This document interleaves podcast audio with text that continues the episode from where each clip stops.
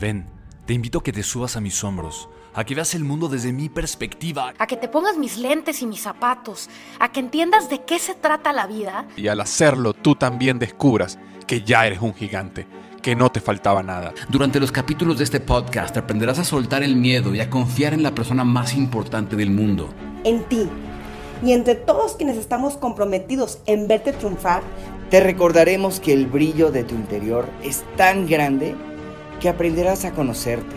Pero en una versión diferente, tu mejor versión, la que tanto anhelas, la que tanto mereces. Pero sobre todo, la que el mundo merece de ti. Porque a pesar de que no te hayas dado cuenta, hoy podemos afirmarte que ya eres un gigante. Y si no lo crees, te prestamos nuestros hombros. Bienvenido, a tu podcast, En Hombros de Gigantes. Hola, hola, ¿cómo están? Eh, espero que estén pasando un excelente día, una excelente tarde, una excelente noche, dependiendo del lugar donde me estén escuchando, en el horario que me estén escuchando. Y la verdad estoy muy agradecido aquí porque voy a trabajar en este proyecto que se llama Hombros de Gigantes, gracias a Spencer Hoffman y a un gran equipo de personas vamos a estar ayudándote a motivarte y a dándote siempre consejos motivacionales. El primer tema que voy a tocar es un tema muy importante para mí, es un tema que está trabajado mucho desde mis cursos eh, y la verdad que no me he dado cuenta lo poderoso que son las palabras hasta que empecé a darlo en mi entrenamiento. Por ejemplo, vamos a empezar a modificar no solamente las palabras para empoderarte, sino también los pensamientos y tu lenguaje corporal. Pero mientras tanto vamos a empezar con algo práctico, que son los cambios de palabras. Por ejemplo, si una persona dice creo, no es tan convincente como valga la redundancia, la palabra convicción. ¿sí? Eh, presten atención a la siguiente frase. Eh, ustedes van a un médico y el médico eh, que los va a atender, o sea, les pronostica que tienen problemas del corazón y los tienen que operar. Ustedes van a pedir otro consejo de otro médico y el otro médico te dice que cree que puede salvarte la vida, mientras que el otro médico, en la anterior, te decía que estaba convencido que te puede salvar la vida. Una palabra eh, puede ser muy detonante para que logres tus éxitos.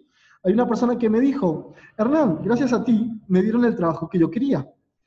Eh, y yo no lo entendía muy bien y le pregunté por qué. Es que tu entrenamiento me enseñaste que las palabras creo hay que pasar la certeza y la certeza a convicciones. Esto sacado del libro de Anthony Robbins, Pasos de Gigantes. La verdad que me, me dio mucho orgullo poder escuchar esa anécdota que él me dijera, hermano, gracias a ti pude conseguir el puesto laboral que deseaba. Porque todos decían que creían que podían con el puesto laboral, pero él fue el único que dijo que estaba convencido que podía con el puesto laboral. Otra palabra que podríamos eliminar de nuestro vocabulario es la palabra tengo. ¿sí? La palabra tengo es una palabra que no nos da eh, ganas de hacer porque es una obligación. Entonces, ¿qué palabras digo que, que podemos empezar a modificar? Puede ser la palabra quiero, deseo o amo.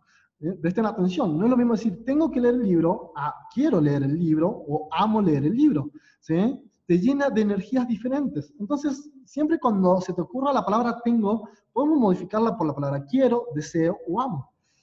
Hay gente que me dice, bueno, Hernán, pero yo no amo ir a mi trabajo. Está bien, es entendible. Pero también es entendible de que muchas veces eh, nuestro vocabulario, nuestras palabras pueden ser muy pesimistas. Eh, la última palabra que podríamos decir para empezar a empoderarnos es eliminar la palabra pero, pero no en todas las situaciones, obviamente. Eh, por ejemplo, si yo digo la palabra, eh, qué lindo vestido, pero, ¿qué pasa? Viene una crítica adelante. pero si yo digo, qué lindo tu vestido amarillo, sin embargo con zapatos blancos te quedaría mejor. Entonces, observen lo siguiente, la palabra pero resta, la palabra sin embargo suma. ¿sí? Entonces, interesante es empezar a usar las palabras.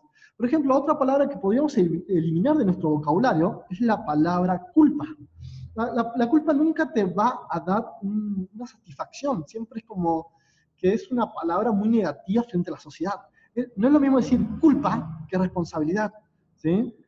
Entonces, acá tenemos algunas palabras que podemos empezar a empoderarnos la verdad que voy a darles muchas más palabras, voy a empezar a modificar sus pensamientos. También estaría bueno una clase de lenguaje corporal, ¿sí? Para que ustedes vayan aprendiendo y vayan siendo personas de éxito total.